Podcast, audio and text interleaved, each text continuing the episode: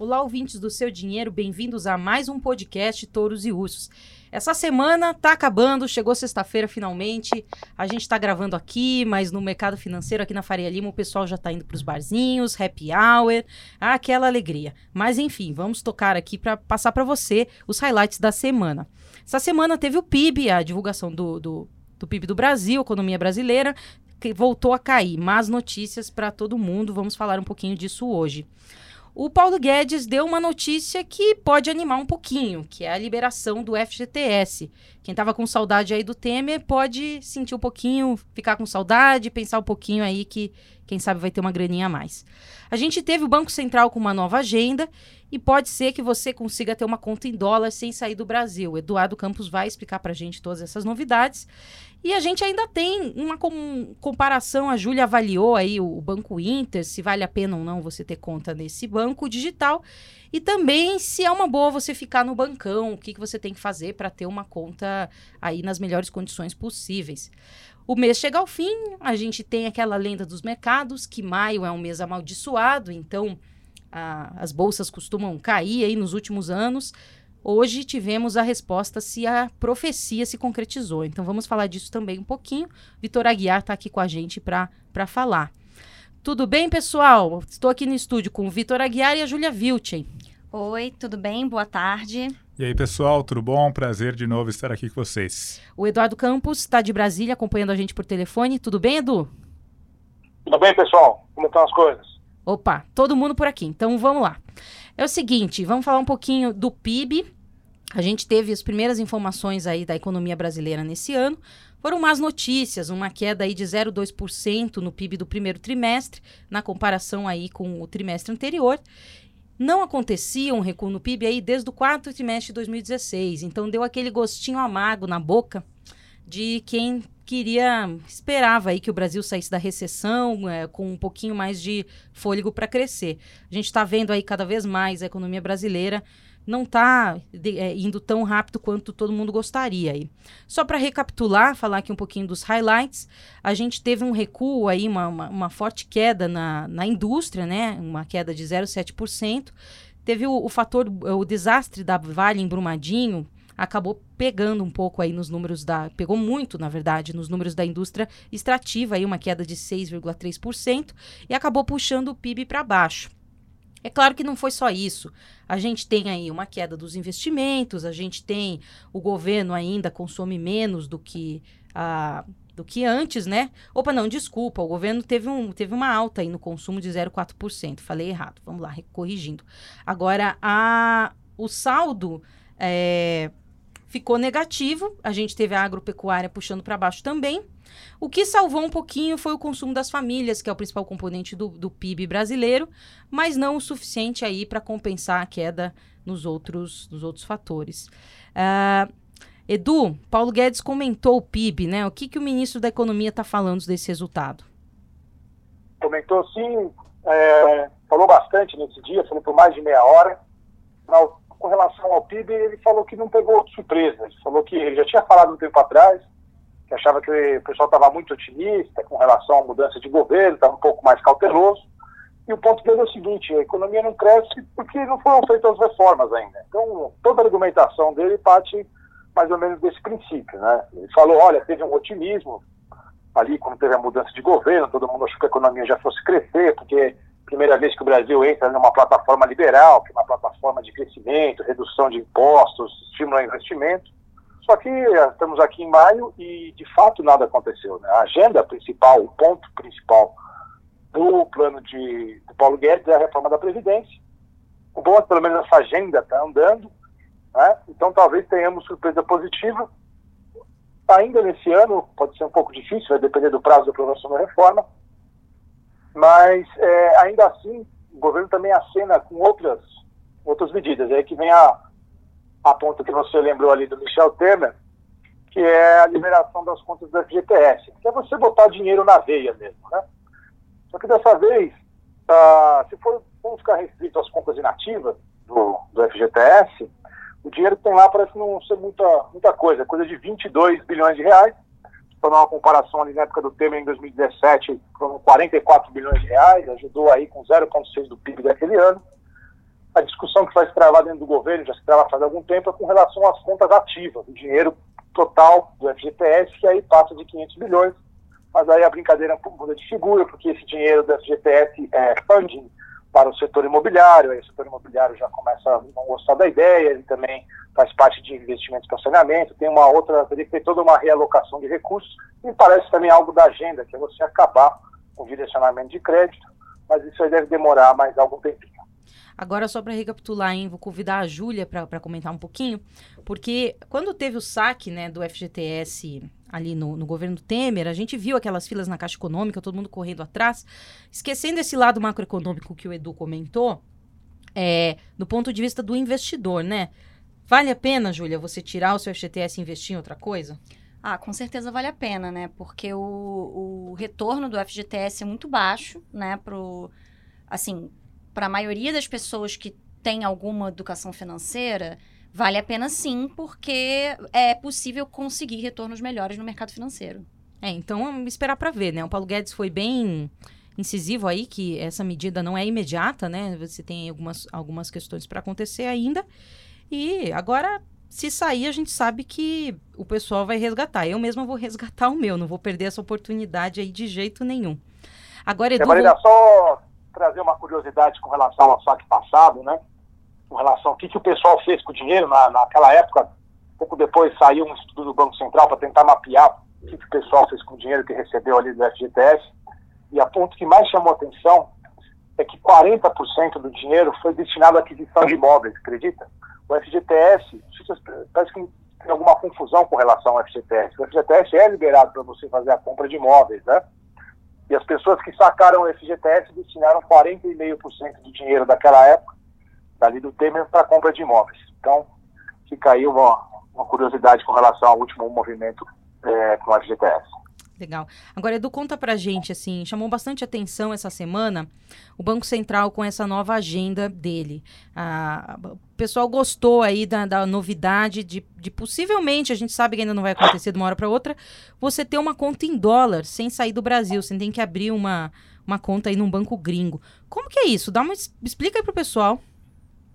Bom, é, essa semana o Banco Central lançou o que ele chama de Agenda BC Hashtag, Banco Central e também querendo entrar na onda das redes sociais, mas na verdade é uma agenda de medidas microeconômicas que buscam basicamente aumentar a competição no mercado financeiro, aumentar a transparência das informações dentro do mercado financeiro, elevar o nível de educação financeira da população e também promover melhoria no ambiente regulatório, esse tipo de coisa. É aí que entra essa história de ter conta em dólar, que é uma, algo mais amplo, que chama o real ser totalmente conversível. Né? Então, além dessa questão de você poder ter a conta em dólares aqui no Brasil, isso significa que não existem barreiras para entrada e saída de capitais, para você fazer remessas e recebimentos. Você faz uma mudança geral na relação do Brasil com o resto do mundo via política cambial. Então, como é que tem que começar a ser feito essa, esse movimento? Por isso que o que chamou a atenção foi essa possibilidade de conta em dólar, mas isso daí seria o objetivo final para daqui dois ou três anos. De largada, o que o Banco Central vai fazer? Vai ter que começar a rever toda a legislação cambial brasileira, que, por incrível que pareça, a maioria dos dispositivos ainda é de 1920 e 1930. Né? Um amigo meu de mercado, de mercado que chamava isso aí de entulho da ditadura. Só que não era da ditadura dos militares, era da ditadura varguista ainda. Então, você vê como o Brasil está um pouco atrasado em alguns assuntos. Então, vamos começar primeiro com essa limpeza da legislação, tornar mais fácil o entendimento e o funcionamento do mercado de câmbio, deixando mais amigável para que você faça remessas para que o investidor traga dinheiro de fora ou mande dinheiro para fora caso queira fazer investimento brasileiro no exterior. E aí, quem sabe, daqui a alguns anos, a gente possa ter essa opção de ter a conversibilidade. O principal contraponto ou risco que as pessoas apontam é o medo de você ter uma dolarização da economia brasileira, que é algo que a gente viu ali na Argentina. Né? A sua moeda nacional perde relevância porque você tem diversas crises, seja de balanço de pagamento ou crises fiscais, e todo mundo passa a acreditar apenas no dólar como sua moeda de reserva. É, segundo o Banco Central, esse é um risco pequeno, porque você está com a economia amadurecendo, alinhada aí de novo, a gente volta na questão das reformas, que vão manter o fiscal estável, vai permitir a inflação baixa, vai deixar o juro baixo, então você não teria esse risco de ter uma dolarização da economia brasileira. O risco maior também, que é um risco que o pessoal da Argentina morre de medo, é o próprio governo ir lá e tomar conta das contas dolarizadas depois de uma crise. Então, essa é uma discussão que a gente pode vai assistir aí conforme o mercado de câmbio brasileiro for passando por essa modernização. Ah, legal, é um início, né? Ainda tem muita, muito chão pela frente, mas é bacana a gente, todo mundo ficar ciente aí de qual é a agenda do, do Banco Central. Agora, falando em banco, a, a gente aqui no Seu Dinheiro recebe muitas dúvidas de leitores se vale a bem, qual o melhor banco digital, se vale abrir, abrir uma conta digital e sair do bancão. E a Júlia tem feito um trabalho super bacana que é avaliar, fazer um pente fino nessas contas. A gente está começando aí pelas principais do mercado, com as, as maiores dúvidas dos nossos leitores, para falar a real, se isso vale a pena ou não. Só para deixar claro, a gente é 100% isento, então a gente tem autonomia para falar para você se for uma coisa bacana, a gente não tem problema nenhum de recomendar, mas se for uma furada, a gente também pode falar. Então, é, essa semana a Júlia olhou para as contas do Banco Inter e eu queria pedir para ela passar os highlights aí para o leitor, para o nosso ouvinte aqui do podcast. Legal. É, bom, a gente aqui no Seu Dinheiro, a gente está acompanhando muito de perto essa movimentação dos bancos digitais é, que a gente considera muito interessante, porque mais concorrência, mais opções para o investidor pessoa física, e isso é sempre bom, como a gente está sempre aí é, defendendo aí o ponto de vista do investidor pessoa física, a gente entende que quanto mais concorrência, quanto mais produtos, quanto mais opções de banco, de corretoras, de plataformas, melhor. Então, a gente está acompanhando aí algumas iniciativas bem bacanas das fintechs e eu comecei a fazer alguns testes. Eu já trouxe para vocês aqui é, o teste que eu fiz com a Nuconta, do Nubank, é, que é muito popular e muitos leitores pediram. E dessa vez eu fiz um teste com a conta do Banco Inter, que também é bastante popular e muitos leitores também entraram em contato com a gente pedindo essa avaliação. E o que eu fiz foi abrir uma conta no Banco Inter, que é uma coisa que você pode fazer de uma forma totalmente digital. Você abre a conta pelo app do Banco Inter. É, eu achei simples. Alguns leitores deram feedback dizendo que não acharam tão simples assim, porque. Bom, é abrir uma conta em banco. O Banco Inter, diferentemente da, do, do Nubank, ele é um banco-banco mesmo. Ele é todo digital, ele tem uma conta totalmente gratuita e ele tem um cartão de crédito sem anuidade. E ele inclui é, saques e DOCs e TEDs, aliás, perdão, apenas TEDs ilimitados é, e gratuitos também, o que é uma grande coisa, porque você não encontra isso com tamanha facilidade em bancos grandes. E nem mesmo em muitas das fintechs que tem por aí. É, só que ele é um banco, banco mesmo. Então você precisa passar por toda aquela fase de cadastro, de tirar foto dos seus documentos, da sua assinatura, e você manda isso pelo app. Você tem que tirar fotos legíveis. Então, assim, dá um certo trabalhinho, mas o procedimento para mim foi muito rápido, durou minutos. É, eu consegui abrir a conta no mesmo dia. É, isso depende muito, tá? Porque eles têm uma demanda muito grande, eles estão abrindo muitas, milhares de contas por dia. Então, é, a, a, pode ser que no dia que você abrir a sua conta, para quem ainda não abriu, é, demore um pouco mais, mas para mim foi no mesmo dia. E é, eu recebi o cartão até relativamente rápido na minha casa, eu acho que foi uns 10 dias aí que levou para eu receber. É, o cartão super laranja que eles têm, né? É, e é um cartão de débito que você pode pedir para habilitar a função crédito, tal do cartão de crédito sem anuidade. Eu pedi imediatamente, também em poucos dias eu tive o meu crédito liberado. Algumas pessoas têm dificuldade nessa parte, mas isso aí você tem dificuldade ou não em qualquer cartão, né? Isso aí depende do seu score de crédito, da sua, da, é, de se você já foi negativado ou não, de como é o seu relacionamento com as suas instituições financeiras, né? Que você é cliente. Então, é, cartão de crédito meio que é mais ou menos a mesma coisa em todo que é lugar. Os cartões podem não ter anuidade, eles podem ter benefícios ótimos, mas avaliação de crédito é, todos fazem. Então, é, algumas pessoas vão ter mais dificuldade, outras menos. Você pode munir o, uma coisa que eu acho bacana dos bancos digitais, Marina, é que você pode munir o banco de informações a seu respeito para conseguir um limite maior, para conseguir ter o seu crédito aprovado caso você esteja tendo dificuldade. Então, você, no caso do Banco Inter, você pode mandar os seus olerites, você pode mandar uma cópia da sua, do, da sua declaração de imposto de renda, e tudo isso ajuda né, a, a você ser bem avaliado pelo banco. E como é que foi a minha experiência? É, o Banco Inter é um banco bastante completo. Eu achei o aplicativo bastante intuitivo. Eles têm algumas linhas de crédito para quem precisar, além do cartão de crédito. Eles têm, por exemplo, financiamento imobiliário. É, eles têm também a possibilidade de você pedir a portabilidade do seu salário, né, para a instituição. Eles têm essa questão da conta ser totalmente gratuita, você não paga tarifa para nenhuma das, dos serviços que as pessoas comumente usam em bancos. E eles têm uma plataforma digital de investimentos, o que é uma coisa bem legal, assim, é uma coisa que, em tese, dispensaria você ter conta numa corretora independente ou na corretora do seu bancão. É, e a plataforma é bem legal, tem tesouro direto, tem fundos de diversas gestoras, inclusive de gestoras muito renomadas, tem títulos de renda fixa não só do Banco Inter, mas de outro, outras instituições financeiras também. E o Banco Inter tem um CDB lá que faz muito sucesso entre os correntistas, porque paga 100% do CDI com liquidez diária.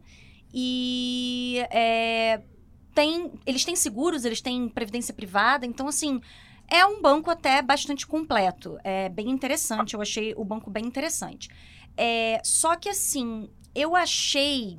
É, agora eu, vou, eu acho que eu vou ser obrigada a fazer uma comparação com o Nubank, que eu também já testei, então foi uma, uma instituição que eu fiquei mais atenta é, a questão do atendimento entre os clientes, assim, pelo que eu vi dos comentários em Reclame Aqui, em redes sociais, a questão do atendimento, as pessoas costumam reclamar um pouco.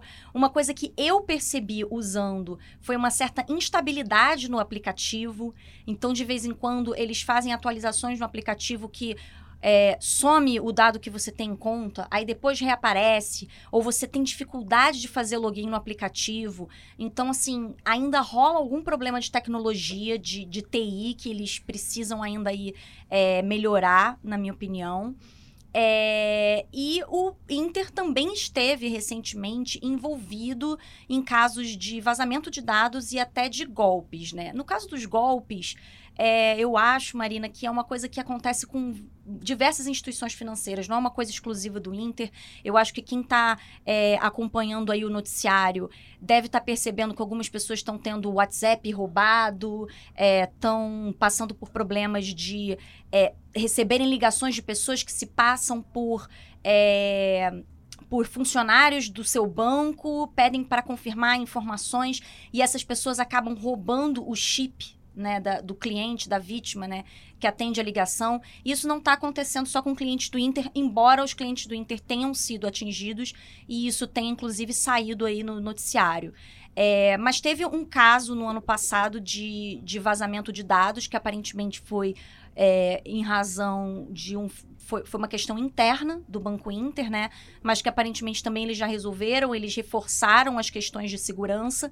Então, assim, a minha avaliação no geral é que o Banco Inter é interessante sim, que até vale a pena ter conta nele sim.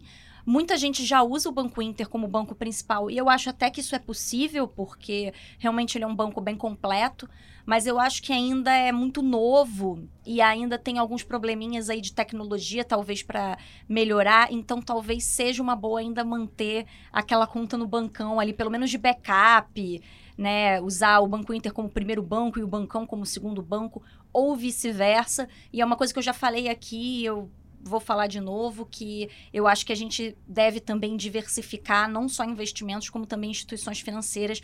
É sempre interessante ter relação com mais de uma, não pulverizar demais, porque aí você fica louco, né?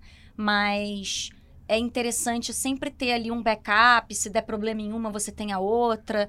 Então, eu acho que o Banco Inter é aí uma pedida para quem quiser testar, avaliar, tá tá na mesa. Ó, Júlia, então, para a gente deixar aí bem claro, hein? O meu pai leu a sua matéria e mandou um WhatsApp aí perguntando para mim: Marina, você acha que é uma boa? Eu falei: vou perguntar para Júlia. Então, assim, o que você recomendaria para o meu pai? É uma boa ele ir para o Banco Inter e sair do bancão? Qual seria a resposta, Júlia? Eu não sei se eu recomendaria alguém é, sair do seu. trocar o, o seu bancão é, por um banco digital, seja o Inter, seja qualquer outro, assim. Pelo menos eu ainda não avaliei todos os mais famosos, pode ser que eu ainda me depare com algum que eu fale, nossa, esse aqui super dá para trocar. Mas a, até agora eu acho que trocar, trocar, eu não diria. Mas é, experimentar e começar a migrar algumas coisas para um banco digital, sem dúvida. Eu tenho conta agora no Inter, tenho conta, tenho a no conta, gosto muito dos dois uso os dois. Eu ainda tenho conta no meu bancão, mas eu tô gostando da experiência, então acho que vale muito a pena experimentar, porque das duas, uma. Ou em um determinado momento você vai conseguir de fato deixar o seu bancão para lá e ficar com um banco totalmente digital, ou os bancões vão ter que correr muito atrás para alcançar as inovações que essas fintechs estão conseguindo. Porque não pagar tarifa é tudo de bom. Eu nunca pago tarifa, mesmo no bancão. Assim, eu não fico em banco que eu precise pagar tarifa e anuidade em cartão de crédito. Eu não faço isso. Agora, isso é interessante, né? Porque é claro, né? A gente tem aí os bancos com tradição no mercado, eles vão correr atrás, não vão deixar as fintechs roubarem, assim, os seus clientes é, e ficar parado olhando. Agora, hoje mesmo, tem uma matéria no seu dinheiro, hoje, na sexta-feira, falando ah, sobre como que você faz para se dar bem na negociação com o bancão. Ou seja, como que você consegue um cartão de crédito sem anuidade, como você consegue uma conta sem tarifa, porque é possível sim, né? É o tal do relacionamento com o banco. A gente tem alguns leitores aí que perguntam se vale a pena você ter um dinheirinho aplicado no banco, mesmo que não seja a melhor aplicação financeira, só para você ter um relacionamento com ele, na hora que você precisar, você conseguir uma, um serviço aí um pouco mais favorável. A Júlia olhou os, os serviços dos cinco maiores bancos do Brasil e, e fez uma matéria hoje. Júlia, qual que é, digamos assim, a sua conclusão sobre isso? Olha, minha conclusão é de que para algumas pessoas pode valer a pena sim concentrar bastante coisa no bancão. É possível conseguir conta sem tarifa, cartão sem anuidade.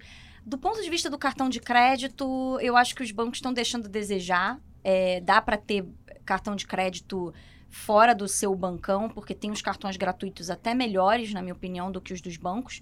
É, mas conta sem tarifa dá para ter. É, e existe uma questão, Marina, de que torna muito importante você ter relacionamento com a sua instituição financeira, que é a questão do crédito. É, uma hora na sua vida você pode precisar. E muita gente precisa mesmo, até porque vai financiar imóvel, vai financiar uma compra maior. É, e mesmo que seja uma pessoa com muita disciplina, muita educação financeira, pode acabar é, precisando dessa linha de crédito e muitas vezes até para investimento mesmo, né? Você mesmo é uma pessoa que é, investe em imóveis e quem investe em imóveis muitas vezes precisa pode usar o crédito a seu favor. Então, você manter uma boa relação com o seu banco para conseguir bons limites de crédito e, e, boas taxas de juros é legal, porque nesse ponto eu acho que ainda os bancos digitais não têm todas as linhas de crédito, é, alguns, muitos são especializados em um tipo de financiamento ou outro, e os bancões eles são mais robustos, eles têm né, essa é, é, é, eles têm mais produtos na prateleira de crédito, então eu acho que esse tipo de relação é importante. Mas o alerta que eu faço é: muita gente se vale da, é, da estratégia de manter uma boa quantia de investimentos no seu banco para obter a tal da conta sem tarifa e até é, zerar a anuidade do cartão. Isso é possível. É, todos os bancos que eu consultei e que responderam, né? A Caixa não respondeu, mas os outros bancos que responderam, eles dão essa possibilidade, né? De você conseguir uma conta sem tarifa é, ou, ou cartão sem anuidade por relacionamento. Em geral, é um montante de investimentos bastante grande, aí da ordem dos 100 mil, 150 mil reais. É, mas, assim, muita gente opta por isso só que opta às vezes pelo produto que é o piorzinho do banco. É, por exemplo, é, os bancos não restringem o tipo de aplicação financeira onde você pode deixar o dinheiro de relacionamento. Em alguns bancos você pode deixar no Tesouro Direto ou, ou num, num, fundo e eles têm, às vezes, plataforma aberta e oferecem fundos de ótimas gestoras. Então, assim, às vezes aquele fundo DI super caro do seu banco não é o melhor para você deixar esse dinheiro do relacionamento. Hoje em dia tem, tem fundo conservador no mercado que nem taxa de administração cobra. Você pode deixar a sua reserva de emergência num fundo desse e procurar no seu banco um produto melhor. Às vezes um fundo multimercado mais interessante que o banco tem, um fundo de ações, ou mesmo um tesouro direto, alguma, algum outro produto que agora os bancos já estão começando a, a oferecer uns produtos de investimento mais legais às vezes é melhor para você deixar a sua grana de relacionamento. Então, assim, eu acho que esse é o grande pulo do gato no fim, quando eu terminei de apurar a, a reportagem, é, é esse. É, o dinheiro de relacionamento não. Não deixa ele em qualquer coisa, na poupança, num CDB que não paga nada, porque tem opções melhores no mercado, na renda fixa, do que essas. Mas, às vezes, um fundo bacana você consegue. Legal. Agora, eu acho que essa é a lição, né, da, da moral da história, porque uh, se você for ficar no bancão, e não tem problema nenhum com, com isso, eu acho que tem vale, vale a pena sim para muitas ocasiões.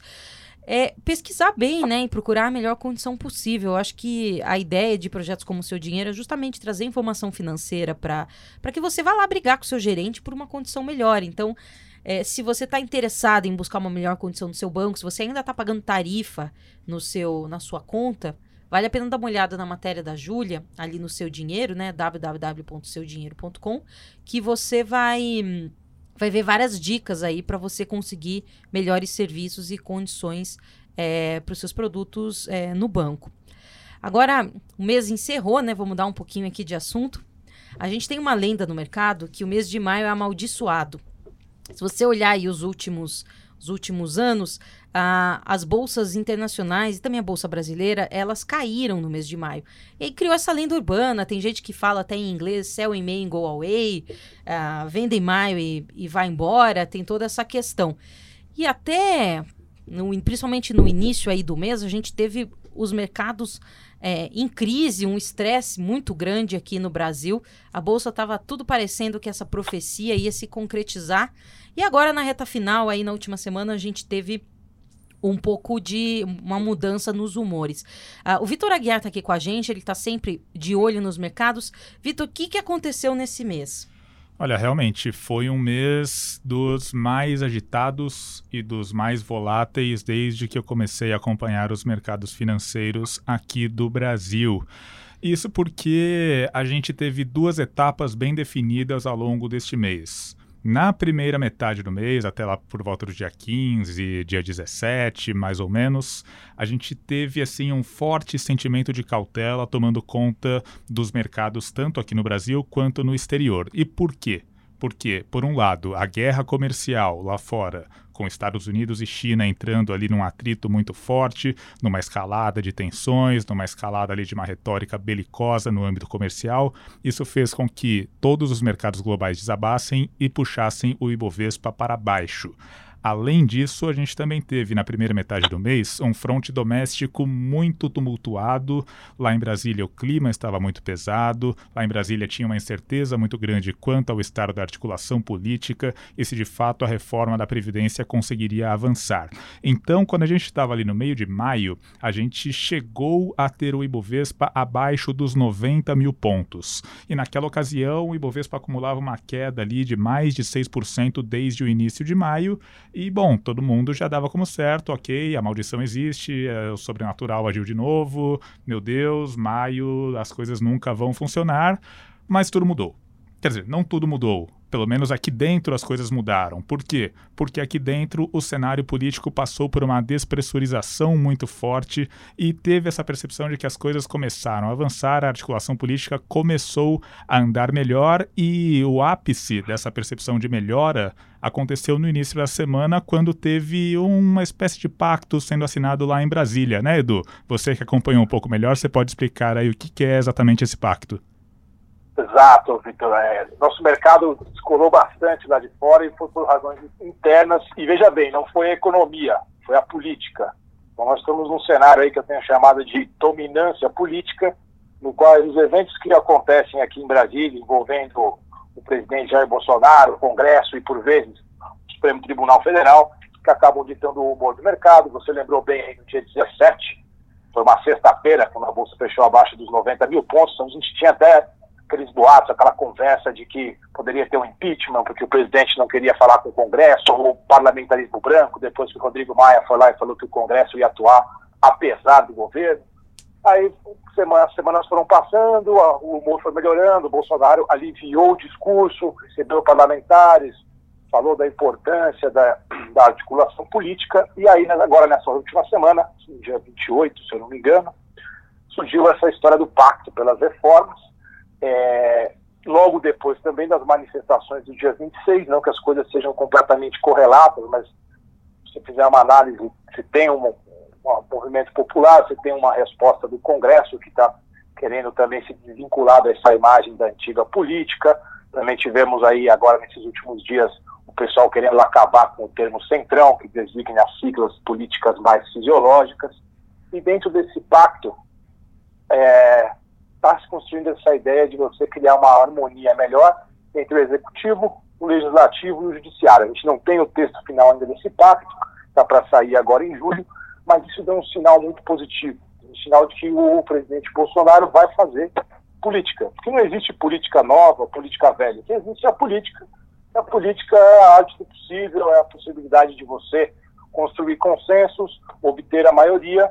Né? Então, é, essa mudança de postura que deu esse novo ânimo no mercado brasileiro e a gente descolou completamente do mercado externo. Estou com os dados atualizados aqui. Agora, a Bolsa acabou a maldição de maio, fechando o mês, agora de maio, com uma alta é pouca coisa, 0,7% de alta, mas é a primeira alta em 10 anos, se eu não me engano, Vitor. É 10 anos que a gente não tinha, é isso mesmo? Isso mesmo. A última vez que o Ibovespa fechou um mês de maio no azul foi em 2009. Então, enfim, a gente já vinha aí na sequência de nove anos de maios negativos. E ali no dia 17, quando o Ibovespa estava abaixo dos 90 mil pontos, ok, tá tudo certo, vamos ter o décimo mês de maio negativo, mas nesses últimos, nessas últimas duas semanas o índice veio nessa recuperação muito forte, veio aí nesse processo de despressurização, e esse processo ele inclusive fez com que os mercados locais ignorassem toda a atenção lá no exterior, porque lá fora... Sim. Lá fora, eu vou te né, dar os números lá de fora agora, que eu acabei de pegar também. Né? Na semana, só para dar um, outro parâmetro do nosso mercado, o Ibovespa subiu 3,63%. Lá, mercado americano, Dow Jones fechou o dia aí com queda de 1,40%, o S&P caiu 1,3%, o Nasdaq perdeu 1,5%. Agora, para o mês de maio, é um dos piores, piores meses do ano para o mercado americano. O Dow Jones caiu 6,7% agora no mês de maio, o S&P 500, que é o mais amplo do mercado americano, caiu 6,6%, e a Bolsa Eletrônica Nasdaq caiu quase 8%. Então isso, né, esses mercados caindo aí, todos eles mais de 6%, a Nasdaq quase 8%, enquanto a nossa Bolsa, que se segurou muito bem, conseguiu uma pequena alta de 0,7%. Antes de devolver para você, Vitor, para você completar os mercados, queria só falar do dólar também. Vai ter Disney, né? A piada era que não ia ter Disney, como o dólar foi lá para cima de 4,12, se não me engano, no meados do mês. Moeda americana fechou hoje na linha dos 3,90, acumulando queda de 2,23 na semana. Exatamente, e né, esse bom desempenho dos mercados locais mostra que de fato os, os agentes financeiros, os investidores, eles estão dando um peso muito forte para o noticiário político e para esse desenvolvimento em Brasília, a relação entre governo e Congresso, tudo isso tendo em mente como é que fica a situação da reforma da Previdência. Então, toda essa esse desenvolvimento nas relações entre o governo, entre os deputados e os senadores, isso eleva as apostas do mercado de que a reforma a tramitação da reforma da Previdência lá no Congresso vai conseguir caminhar e vai conseguir caminhar de uma maneira que ela não fique com um prazo muito alongado e que não sofra um processo de desidratação muito forte neste caminho.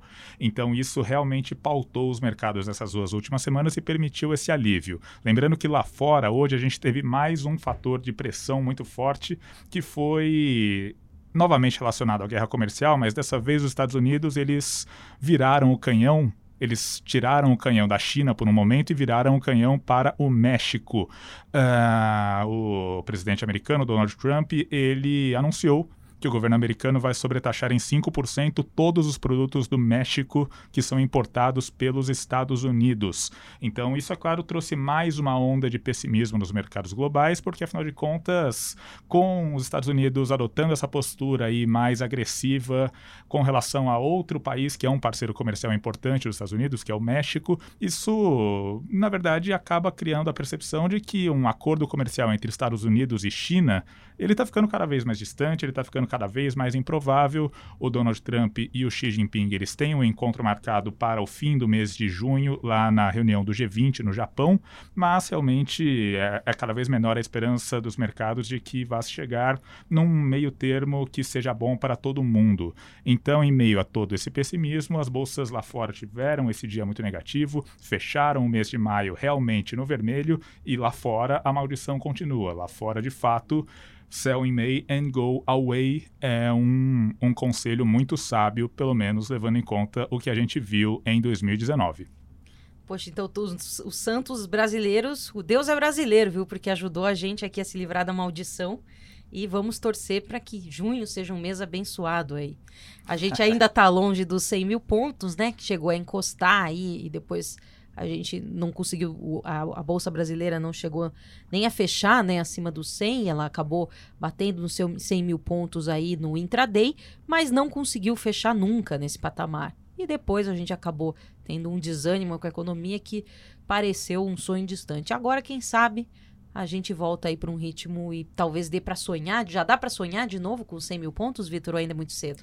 Olha, eu conversei com operadores, com analistas, com economistas a respeito disso, né?